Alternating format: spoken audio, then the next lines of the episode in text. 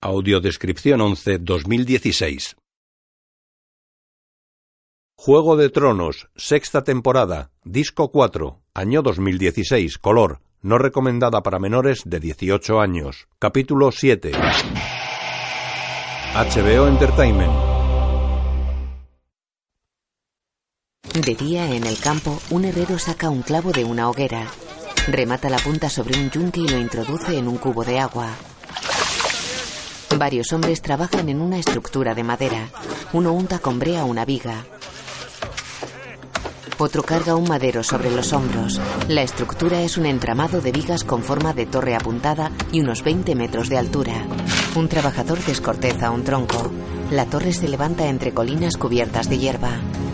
Unas mujeres preparan alimentos. En la torre, una pequeña plataforma se eleva mediante cuerdas. ¡Cuidado! Muy bien. Eh, ven, sigue. Trabaja de firme. Toma, chico. Oh, caballeros, por favor. Con este madero para arriba.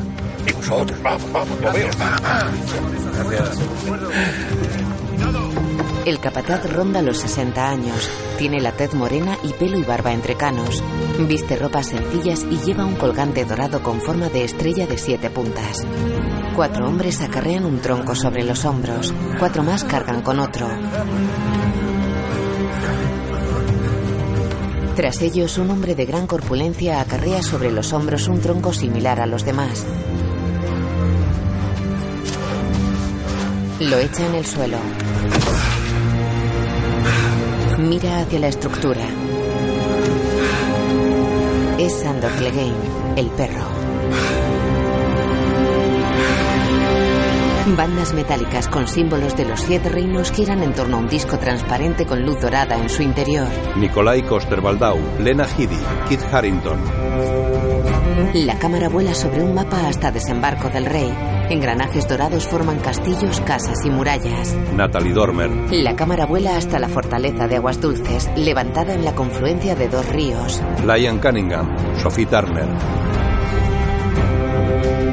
La cámara vuela hasta Invernalia. Sus torres tienen el emblema de la casa Bolton. En un recinto amurallado colindante crece un arciano. Macy Williams, Rory McCann. El disco solar y sus anillos se desplazan a gran altura sobre el mapa. En un anillo un lobo, un ciervo y un león atacan a un dragón. La cámara vuela hacia el muro. Música Ramin Javadi. Una estructura de elevador sube pegada al enorme y alto muro de hielo. Director de fotografía P.J. Dillon. Coproductor ejecutivo George R.R. Martin. La cámara cruza el mar y baja hacia la colosal estatua de guerrero que guarda la ensenada de la ciudad de Bravos. Una moneda se desliza por un acueducto. La estatua se pone en guardia.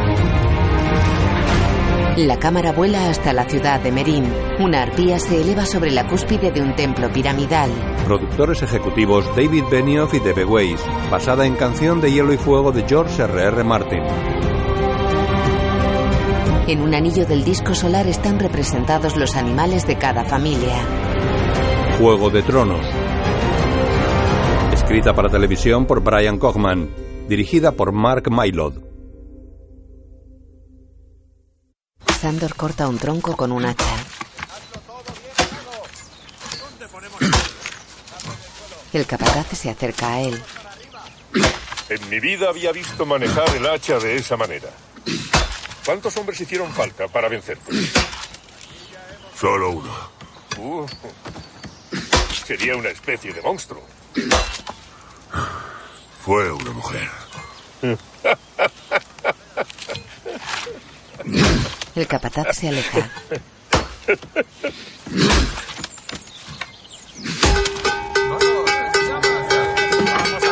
Venga, vamos a comer algo.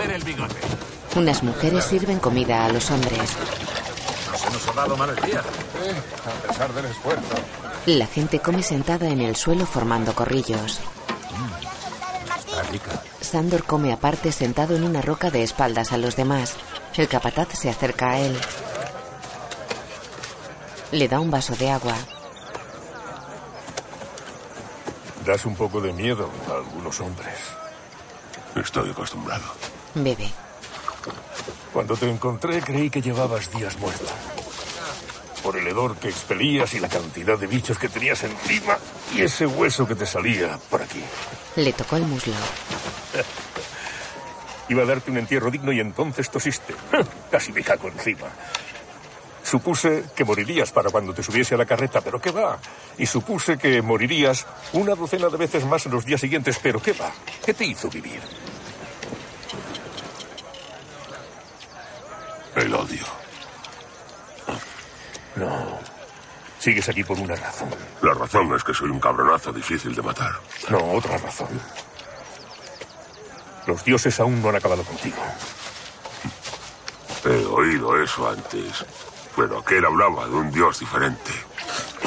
Pues tal vez llevase razón, no sé mucho de los dioses. Pues te has equivocado de oficio. Hay muchos pillos hijos de puta que creen conocer la palabra de Dios o a los dioses. Yo no, ni siquiera sé cómo se llaman, de verdad. Tal vez sean los siete, o tal vez los antiguos dioses, o tal vez sea el Señor de Luz, o tal vez sean todos la misma puta mierda. No lo sé. Lo que importa, a mi entender, es que hay algo superior a nosotros. Y sea lo que sea, tiene planes para Sandor Clegane. El perro lo mira extrañado. El capataz asiente. No me conociste en mis buenos tiempos. No sabes las cosas que he hecho. He oído historias. Si los dioses existen, ¿por qué no me han castigado? Lo han hecho. Se va. Sandor queda con la mirada perdida.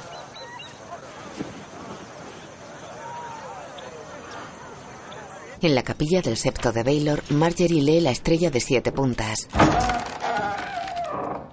Majestad, ¿qué estáis leyendo hoy? El libro de la Madre, Su Santidad. Capítulo 3, versículo 12.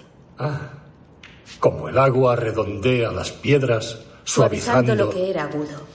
Así el amor de la mujer calma la naturaleza bruta del hombre.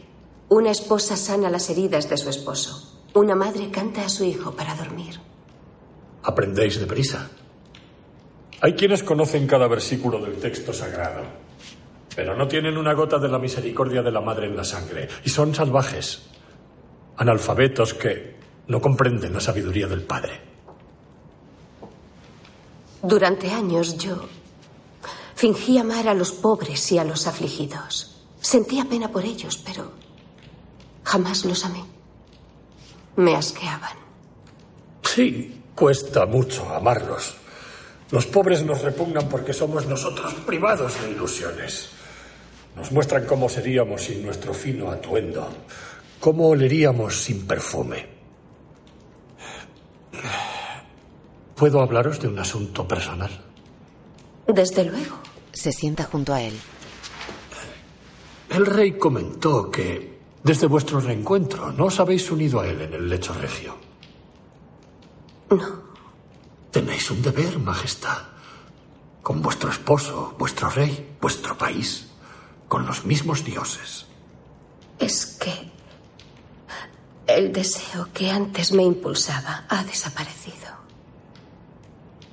La coyunda no requiere deseo por parte de la mujer, solo paciencia. El rey debe tener un heredero si hemos de continuar nuestra buena obra. Perdonadme. A veces cuesta hallar el auténtico camino. Cuesta hallarlo y cuesta más recorrerlo. Pero habéis hecho un gran progreso. Tan solo rezo porque vuestra abuela siga vuestro camino. Se levanta. ¿Mi abuela? Sí. La reina de las espinas es una mujer notable, una poderosa mujer. Y una pecadora irredenta. Debéis mostrarle el nuevo camino, como ella os mostró el viejo. O temo por su seguridad de cuerpo y alma. En la fortaleza roja, Marjorie está con su abuela y la septa Unela. ¿Se mueve o habla? Quiero hablar contigo a solas. La septa Unela es una buena amiga y consejera. Oh, ¡Qué locura! Agarra a su nieta y salen a una terraza. Gira hacia Unela que la sigue. Ahora no estás en tu santuario, querida. No tengo más que silbar y mis hombres irrumpirán aquí y te zurrarán Abuela. hasta que les diga que paren. Sí, les digo que paren. Te vendría bien una buena tunda. Abuela, por favor. ¿Qué han hecho contigo? Marchasteis contra el gorrión supremo, contra la fe. Marchamos por ti. Los dioses podrían haberte castigado y a padre, pero no lo hicieron. Mostraron clemencia. ¿Y qué pasa con tu hermano? ¿Han sido clementes La con él? única esperanza de Loras es confesar sus crímenes y arrepentirse. Si lo hace, la fe le permitirá regresar a Alto Jardín. Deberá renunciar a su apellido, a su título. Has perdido la cabeza. Y vivir su vida en penitencia. Es el heredero de Alto Jardín, el futuro de la casa Tyrell. Puede empezar de nuevo. Como fanático idiota. Como hombre libre. Saldrás para Alto Jardín hoy. Ninguna ley te obliga a quedarte aquí. Soy la reina. Es mi deber servir a mi esposo, el rey. Se arrodilla ante ella que está sentada. Pero debes irte, abuela. Debes estar en casa. Jamás te dejaré. Jamás. Debes. Le da algo discretamente. Ve a casa. Busca consuelo en la oración y la caridad. Se pone de pie. La madre vela por todos nosotros. La septa observa extrañada. Olena se levanta. Te veré pronto, querida. Se abrazan.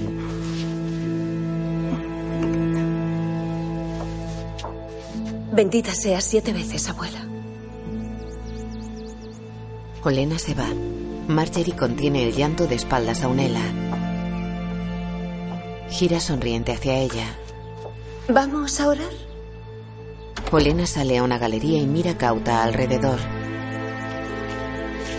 Despliega un papelillo arrugado que tiene el dibujo esquemático de una rosa. Sonríe. En el campamento salvaje al sur del muro. Dijimos que lucharíamos junto a vos, Rey Cuervo, cuando llegase el momento, y éramos sinceros. Pero esto no es lo que acordamos. No son caminantes blancos, no es un ejército de muertos. Esta no es nuestra lucha. De no ser por él, no estaríamos aquí. Todos habríais engrosado las huestes del Rey de la Noche, y yo sería una pila de huesos calcinados como Mans. ¿Recordáis el campamento de Mans? Se extendía hasta el horizonte. Y miradnos ahora. Mirad los que quedamos. Y si perdemos esto, desapareceremos. Docenas de tribus. Cientos de generaciones. Será como si no hubiéramos existido. Seremos los últimos del pueblo libre. Es lo que os pasará si perdemos. Los Bolton, los Karstark, los Amber. Saben que estáis aquí. Saben que más de la mitad sois mujeres y niños. Cuando acaben conmigo irán a por vosotros. Tienes razón. Esta no es vuestra lucha. No deberíais acompañarme a Invernalia. No debería pedíroslo. No es el trato que hicimos. Pero os necesito a mi lado para derrotarlos, si es necesario derrotarlos para que sobreviváis. Los cuervos lo mataron porque defendió al pueblo libre, cuando no lo hizo ningún sureño. Murió por nosotros. Si no estamos dispuestos a morir por él, somos unos cobardes.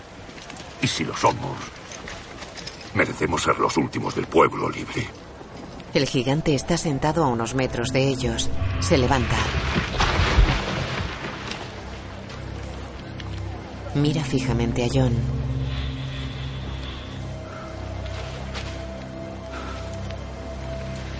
Nieve.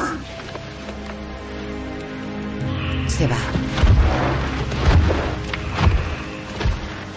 Tormund se vuelve hacia un grupo de salvajes. Tim Dalva mira a sus hombres que asienten. Dim se acerca a John. Le ofrece la mano. John se la estrecha y lo mira emocionado. Dim se va.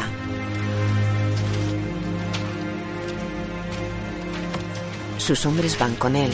Tormund se acerca a John. Seguro que vendrán. No somos tan listos como los sureños. Cuando decimos que haremos algo, lo hacemos. Se va. John baja la cabeza y queda con la mirada perdida. Cersei camina por un pasillo de la fortaleza roja seguida por la montaña. Se acercan a Olena que escribe sentada a una mesa. Dicen que dejáis desembarco del rey. No creo que eso os concierna. Vuestro nieto sigue preso. ¿Lo dejaréis pudrirse en una celda? Loras se pudre en una celda gracias a vos. El gorrión supremo gobierna la ciudad gracias a vos. Nuestras dos ancestrales casas se enfrentan al ocaso gracias a vos y a vuestra soberana estupidez. Es cierto. Cometí un terrible error y cargo con él a diario. Mejor. Traje un ejército de fanáticos a nuestras puertas. Y ahora debemos combatirlo juntas. Nos necesitamos. No sé si seréis la peor persona que conozco. A mi edad cuesta recordar. Pero las peores suelen destacar a lo largo del tiempo. ¿Recordáis vuestra sonrisa burlona cuando arrojaron a mi nieto y a mi nieta a sus celdas? Yo sí. Jamás la olvidaré. Adoro a vuestra nieta. Adoro a mi hijo. Es mi única verdad. Debemos defenderlos. Abandonaré esta execrable ciudad lo antes posible, antes de que ese fanático descalzo me arroje a una celda. Si sois la mitad de lista de lo que creéis, hallaréis un modo de huir también. Jamás. Nunca dejaré a mi hijo. ¿Y qué haréis entonces? No tenéis apoyo. No, ya no. Vuestro hermano se ha ido. El gorrión supremo lo procuró. El resto de vuestra familia os ha abandonado. El pueblo os desprecia. Os rodean millares de enemigos. ¿Los vais a matar a todos sola? Habéis perdido, Cersei. Es la única dicha que hallo entre tanta miseria. Sigue escribiendo. Cersei la mira furiosa. Dos jinetes están sobre una colina. Nos acercamos, señor. El castillo. Se acercan a otros jinetes.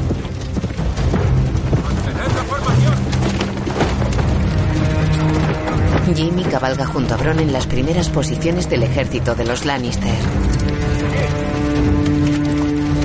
Miles de soldados avanzan en fila de a dos por el valle de un amplio río.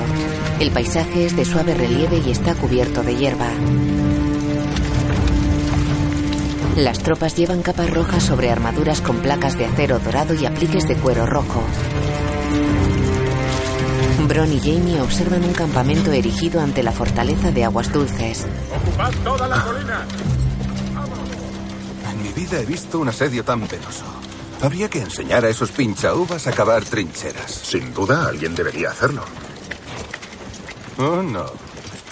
Yo no. No soy más que un mercenario arribista. Se os armó caballero. Hay una gran diferencia.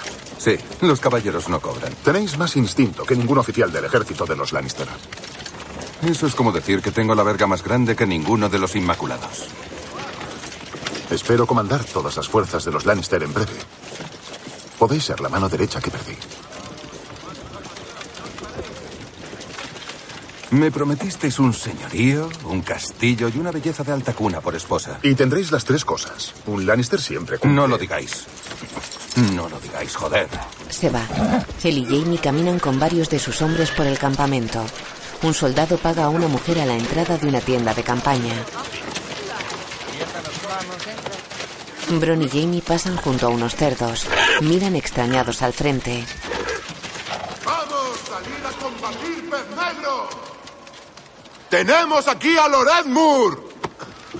¡Rendid el castillo o lo colgaremos! Edmure está con una soga al cuello en un patíbulo.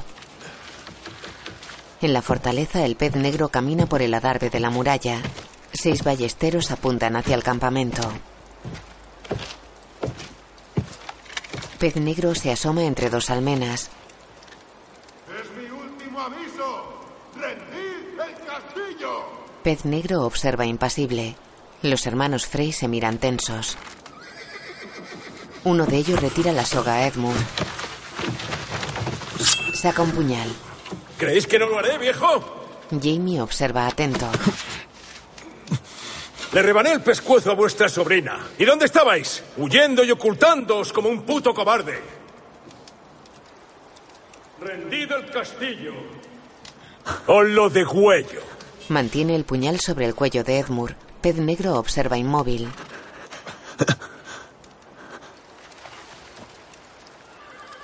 Adelante, degolladlo. Se va. Los hermanos Frey se miran tensos. Lothar Frey gira hacia su hermano Walter que gesticula contrariado y aparta el puñal. Jamie, Bron y sus hombres se acercan a los hermanos. Un soldado baja a Edmure del patíbulo. Lothar, ¿verdad? Sir Jamie. No os esperábamos.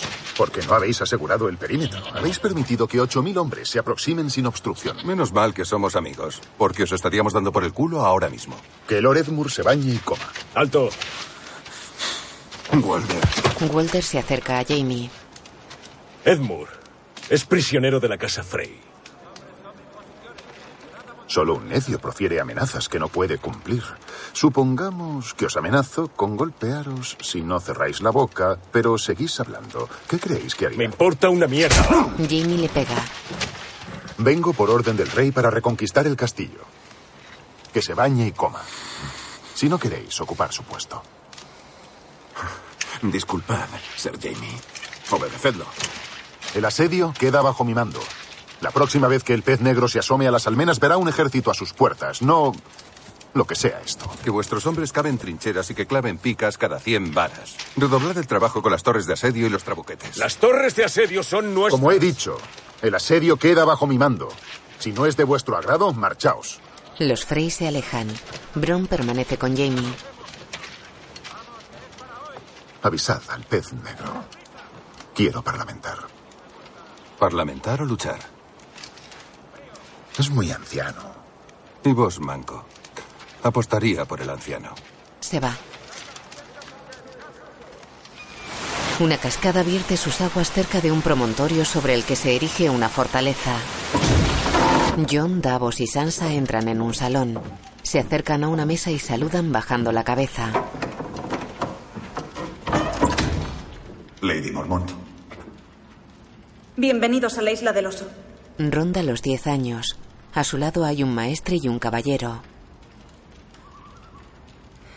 Recuerdo cuando nacisteis, mi señora. Os pusieron el nombre de mi tía Liana. Dicen que vuestra madre era muy bella como lo sois vos. Lo dudo. Mi madre no era muy bella ni poseía ninguna otra belleza. Era una gran guerrera, eso sí. Murió combatiendo junto a vuestro hermano Rob. Sansa mira de reojo a John. Serví con vuestro tío en el Castillo Negro, Lady Liana. También fue un gran guerrero y un hombre honorable. Fui su mayordomo. De hecho, Ya basta de charlas. ¿A qué venís? Stannis Baratheon se acuarteló en el Castillo Negro antes de marchar sobre Invernalia y morir. Me mostró la carta que le escribisteis cuando os solicitó hombres. Decía, Recuerdo lo que decía. La isla del oso no conoce más rey que el rey en el norte, de apellido Stark. Rob ha muerto. Pero la casa Stark no. Y ahora precisa vuestro apoyo más que nunca. Vengo con mi hermana a pedir la lealtad de la casa Mormont. Liana se inclina hacia el maestre. Davos la mira expectante. Es la verdad. Por lo que tengo entendido, sois un nieve. Y Lady Sansa una Bolton. O quizá una Lannister. Me han llegado informes contradictorios. Hice lo que debía hacer para sobrevivir, mi señora. Pero soy una Stark, siempre seré una Stark. Si vos lo decís. En cualquier caso, no solo queréis mi lealtad, queréis mis soldados también. Ramsay Bolton no puede conservar Invernalia, mi señora. Nuestro deber es detenerlo. Y más sabiendo que tiene nuestro hermano Rickon Stark prisionero. Lo que debéis entender, mi señora, es... Solo entiendo que soy responsable de la isla del oso y cuantos viven aquí. ¿Por qué iba a sacrificar a un Mormont más por una guerra ajena? Davos se adelanta. Disculpad, mi señora. Entiendo lo que sentís. No os conozco. Ser... Davos, mi señora de la casa Seaworth, no necesitáis preguntar a vuestro maestre por mi casa, es bastante nueva. Muy bien ser Davos de la casa Seaworth. ¿Cómo es que entendéis lo que siento? Nunca esperasteis encontraros en tal posición. Ser responsable de tantas vidas a tan corta edad. Yo nunca pensé hallarme en mi posición. Era hijo de un cangrejero. Luego fui contrabandista. Y ahora me encuentro dirigiéndome a la señora de una gran casa en tiempos de guerra. Pero estoy aquí porque esta no es una guerra ajena. Es nuestra guerra. Seguid, ser dados. Vuestro tío, el Lord Comandante Mormont, eligió de mayordomo a este hombre. Eligió a John para sucederlo porque sabía que tenía valor para obrar rectamente, aunque tuviese que dar su vida. Porque George Mormont y John Nieve comprendían que la auténtica guerra no es entre unas cuantas casas rivales. Es entre los vivos y los muertos. Y no os equivoquéis, mi señora. Se acercan los muertos. ¿Eso es cierto? John asiente. Vuestro tío los combatió en el puño de los primeros hombres. Yo en casa austera. Ambos perdimos. Mientras los Bolton tengan Invernalia, el norte estará dividido. Y un norte dividido no podrá resistir al rey de la noche. Deseáis proteger a vuestro pueblo, mi señora, y lo entiendo, pero no os podéis inhibir. Debemos luchar. Y debemos hacerlo juntos. El maestre se inclina hacia Liana. Mi señora, creo. Ella levanta una mano y él se aparta. La casa Mormont tiene fe en la casa Stark desde hace un milenio. No quebrantaremos esa fe hoy. John gesticula aliviado y da unos pasos hacia ella. Gracias, mi señora. ¿Cuántos soldados podemos esperar? La cría se inclina hacia el caballero. 62. 62. Nuestra casa no es grande, pero sí orgullosa. Y cada hombre de la isla del oso lucha con la fuerza de 10 del continente. Si son solo la mitad de fieros que su señora, los Bolton están perdidos. Liana esboza una sonrisa. En aguas dulces, Jamie cabalga con un abanderado por el campamento. Tiendas de campaña rojas de los Lannisters se extienden ordenadamente por el lugar. Un pelotón de soldados corre tras los jinetes. Un puente sortea la mitad del río que protege la entrada del castillo. Jamie camina solo por él. Algunos de los apliques dorados de su armadura están decorados con cabezas de león.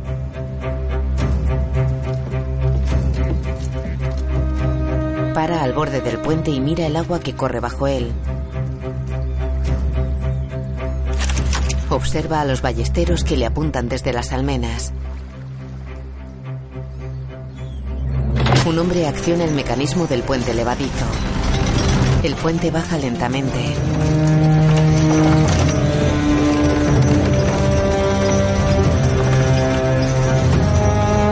Pez Negro sale de la fortaleza y se acerca a Jamie. Una guarnición de soldados permanece dentro junto a la puerta.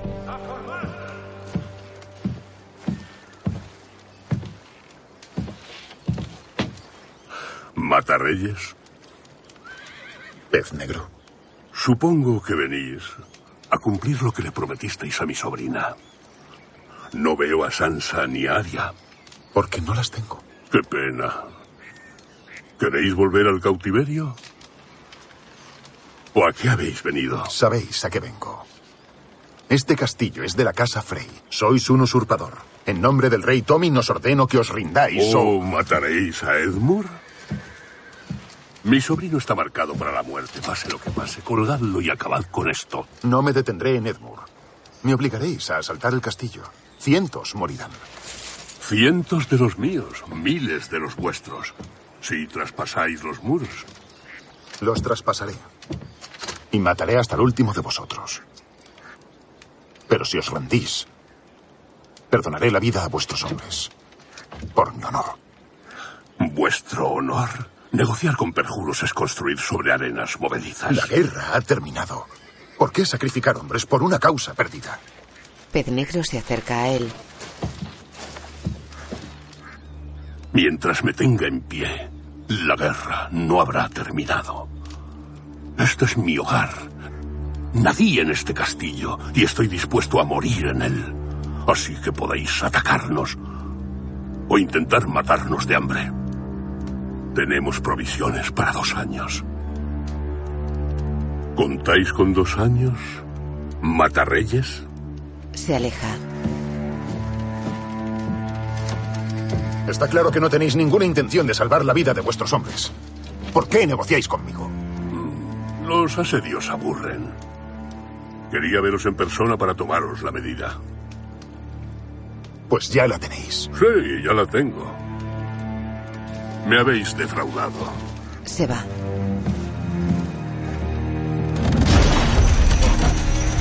Jimmy se aleja contrariado. En el norte. La respuesta es no. Lord Glover, si pudierais escuchar. Ya he oído bastante. Acabamos de reconquistar este castillo a los hijos del hierro. Los Bolton nos ayudaron a hacerlo. ¿Y ahora queréis que luchemos contra ellos? Podrían desollarme solo por hablar con vos. Los Bolton son unos traidores. Ross Bolton. ¿Otras no- casas norteñas han jurado luchar por vos? La casa Mormont. ¿Y? Hemos enviado cuervos a la manda. Me dan igual los cuervos. Me pedís que me una a ese ejército. ¿Y quién lucha en ese ejército?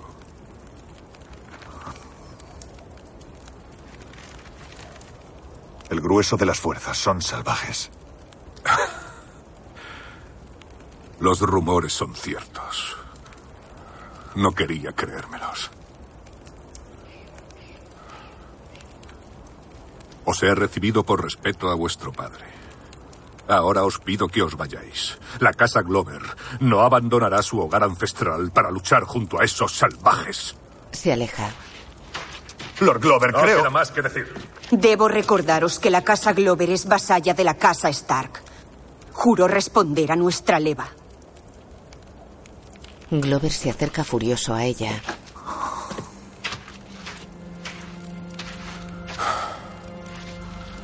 Sí, mi familia sirvió a la casa Stark durante siglos. Lloramos al saber que vuestro padre había muerto. Cuando mi hermano era el señor del castillo, acudió a la leva de Rob y lo aceptó como rey en el norte. ¿Y dónde estaba el rey Rob cuando los hijos del hierro atacaron mi castillo? Cuando encerraron a mi mujer e hijos en mazmorras y maltrataron y mataron a nuestros súbditos. Yaciendo como una zorra extranjera, haciendo que los mataran a él y a quienes lo seguían. Sansa lo mira impresionada.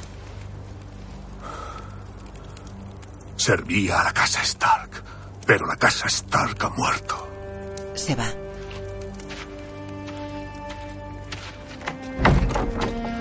John queda cabizbajo. Sansa baja la mirada.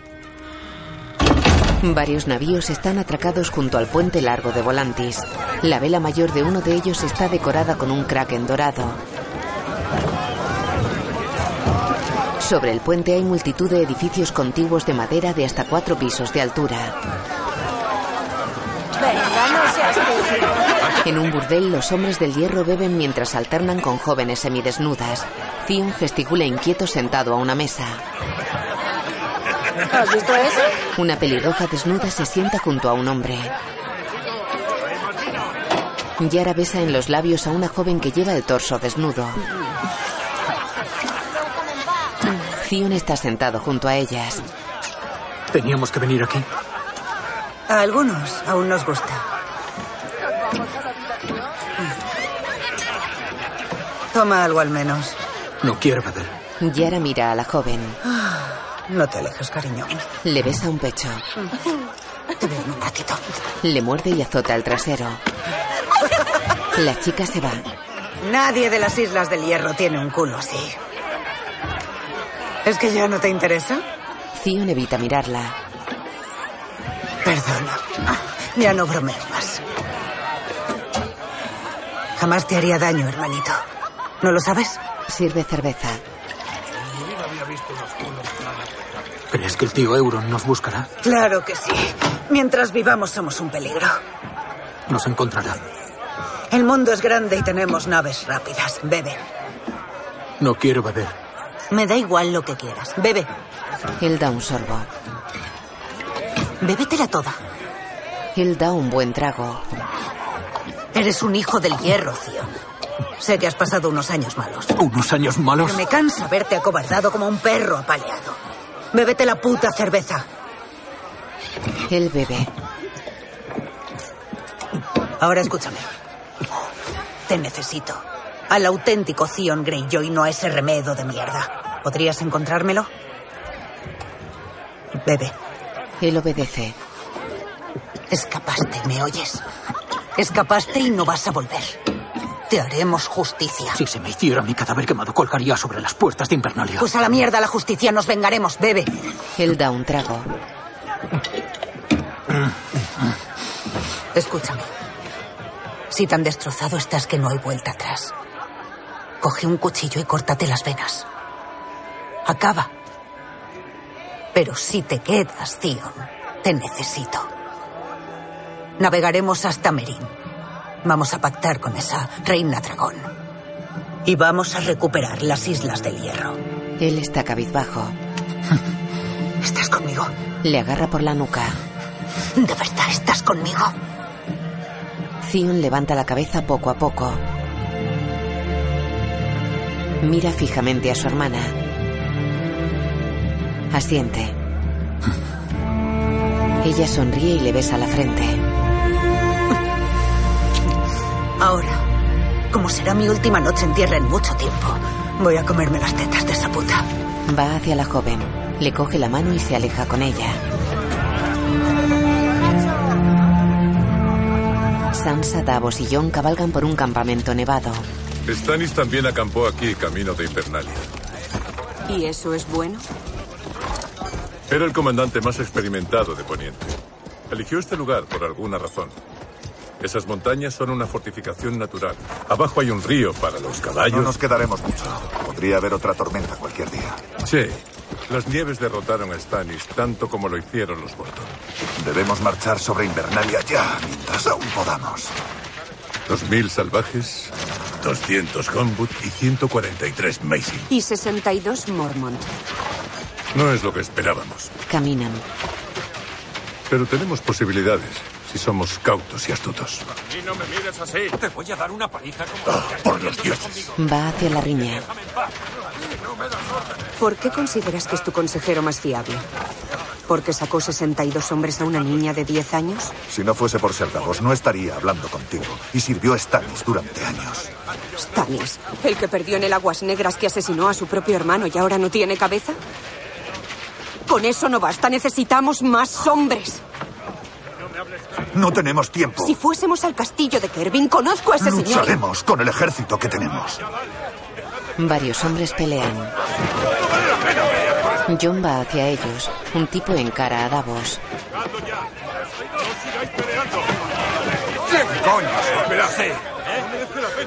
Sansa repara en el maestre de Liana Mormont que lleva un cuervo enjaulado.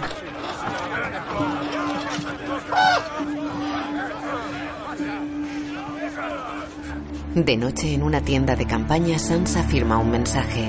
Está escrito en un papel estrecho y alargado. Retira un cacillo que hay sobre una vela y vierte lacre sobre el papel. Lo sella con la cabeza de lobo de la casa Stark. Lee el mensaje.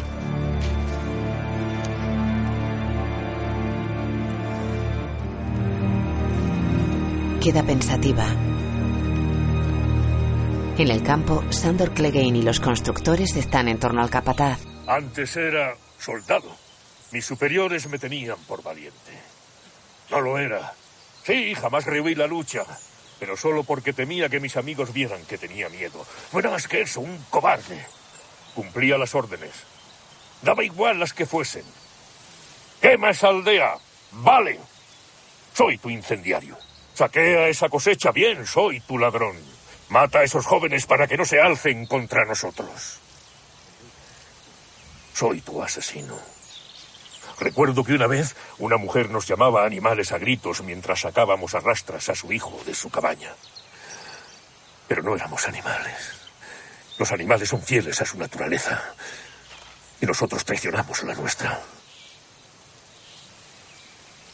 Yo mismo degollé a aquel joven mientras su madre gritaba y mis amigos la sujetaban.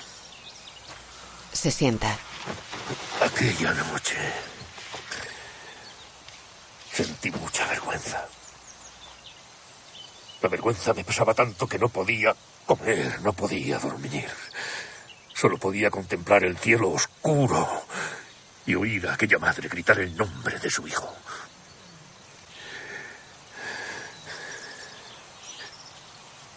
Oiré sus gritos el resto de mi vida. Se levanta. Sé que jamás resucitaré a aquel chico. Lo único que puedo hacer ahora es traer algún bien a este mundo el tiempo que me queda. Es algo que puede hacer cualquiera, ¿no? Nunca es tarde para dejar de robar a la gente, para dejar de matar a la gente y empezar a ayudar a la gente. Nunca es muy tarde para volver. Mira a Sandor que le observa pensativo. Clegane mira tenso a tres jinetes que se acercan a galope. Uno lleva una capa amarilla. Y no se trata de esperar a que los dioses escuchen tus plegarias. Ni siquiera se trata de los dioses. Se trata de ti. De aprender a responder a tus plegarias tú mismo. Los jinetes paran ante ellos. Los siete os guarden, amigos. ¿En qué puedo serviros? Los jinetes llevan espadas al cinto. ¿Qué hacéis aquí? Hablábamos de la vida. ¿Y vos? Proteger al pueblo. Pues agradecemos vuestra protección. ¿Y de quién nos protegéis? El de la capa sonríe. ¿Tenéis caballos? No, señor. Ni oro, ni acero. ¿Comida? Proteger al pueblo da mucha hambre. Seguro que sí. Sois bienvenidos si queréis comer, pero tengo bocas que alimentar. Una mujer observa mientras abraza a una niña. El de la capa mira fijamente al capataz. Cuídate. La noche es oscura y alberga horrores. Se va con sus hombres. Clegane los mira tenso.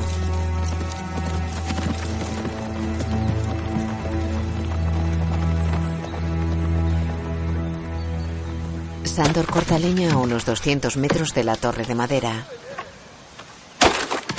El capataz se acerca a él. Los siete os guarden, amigos. Soy un puto septón. ¿Qué iba a decir si no? Ellos no creen en tus siete. Son de la hermandad. Adoran al dios rojo. Pues también son bienvenidos. Pero no tenemos nada para ellos. Claro que sí. Tienes comida. Tienes acero, aunque digas que no. Y tienes mujeres. ¿Y qué pretendes? ¿Combatirlos? ¿Matarlos? ¿Serías tú solo contra todos? Porque esta gente no sabe pelear. Tú sí. He dejado de pelear. Aunque sea para protegerte. La violencia es un desatino. Y eso no se cura contagiando a más gente. Tampoco se cura muriendo. Ya has trabajado bastante por hoy. Ven a comer algo. Va a ser una noche fría. Necesitamos leña. Te guardo un cuenco de guiso. Quizá hasta cerveza que tengo oculta. Luego Aria camina por Bravos. ¿Cuánto quieres por esto? 60. Demasiado caro. Vámonos. No es embustero. Dice que la flota de hierro está en la bahía de los esclavos. Me inclino a creerlo. Te juro que ni yo me arrimo a esos locos. Eres de Poniente. ¿Y a ti qué? Quiero un pasaje a casa. ¿Tú? No puedes pagarlo. Ella tira un saquito sobre una mesa. Él mira las monedas que contiene. ¿Dónde lo has robado? ¿Y a ti qué? Zarpamos en dos días. Ocupo una hamaca en la bodega. Ella tira otro saquito. Quiero un camarote. Y zarpamos al alba. Nos vemos al salir el sol. Se lleva los saquitos. Camina por un puente que salva un amplio canal. Para en el medio y observa la colosal estatua de guerrero que guarda la ciudad. Está a unos dos kilómetros de distancia. Una anciana se acerca a Aria. Dulce niña. Le raja el vientre. La sujeta por la espalda y la apuñala. Se quita el rostro. Es la chica rubia. Aria le da un cabezazo. Se libra de ella y se tira al canal. Se hunde. La chica rubia observa desde el puente. Una gran mancha de sangre se extiende bajo la superficie. La chica se va esbozando una sonrisa. Aria emerge junto a unas escaleras.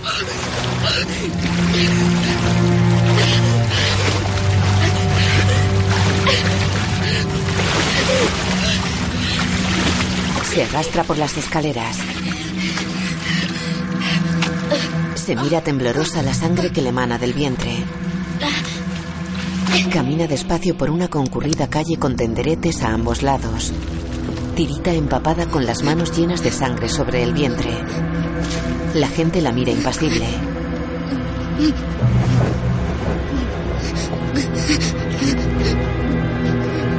Aria mira angustiada alrededor.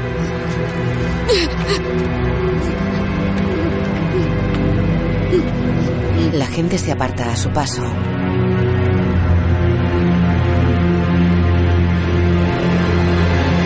En el campo, Sandor corta ramas con un machete.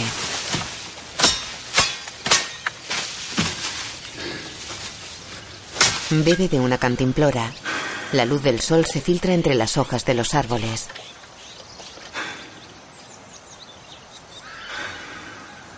Escucha atento. Corre. Cerca de la torre yacen desperdigados los cadáveres de una treintena de hombres, mujeres y niños. Algunos de ellos tienen flechas clavadas. Sandor camina entre ellos.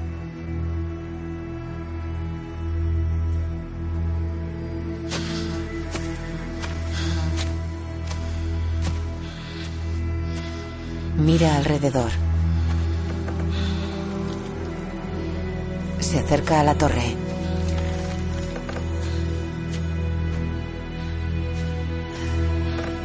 El septón está ahorcado en ella.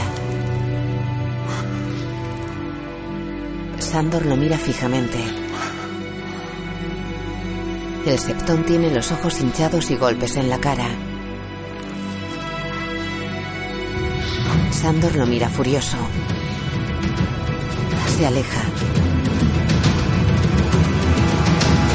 Coge un hacha y se va. La imagen funde a negro. Ian McShane, Diana Rigg, Clive Russell, Tobias Menzies, Gemma Whelan, Faye Marsay, Johannes Haukur Johannesson, Tim McInerney, Ian White,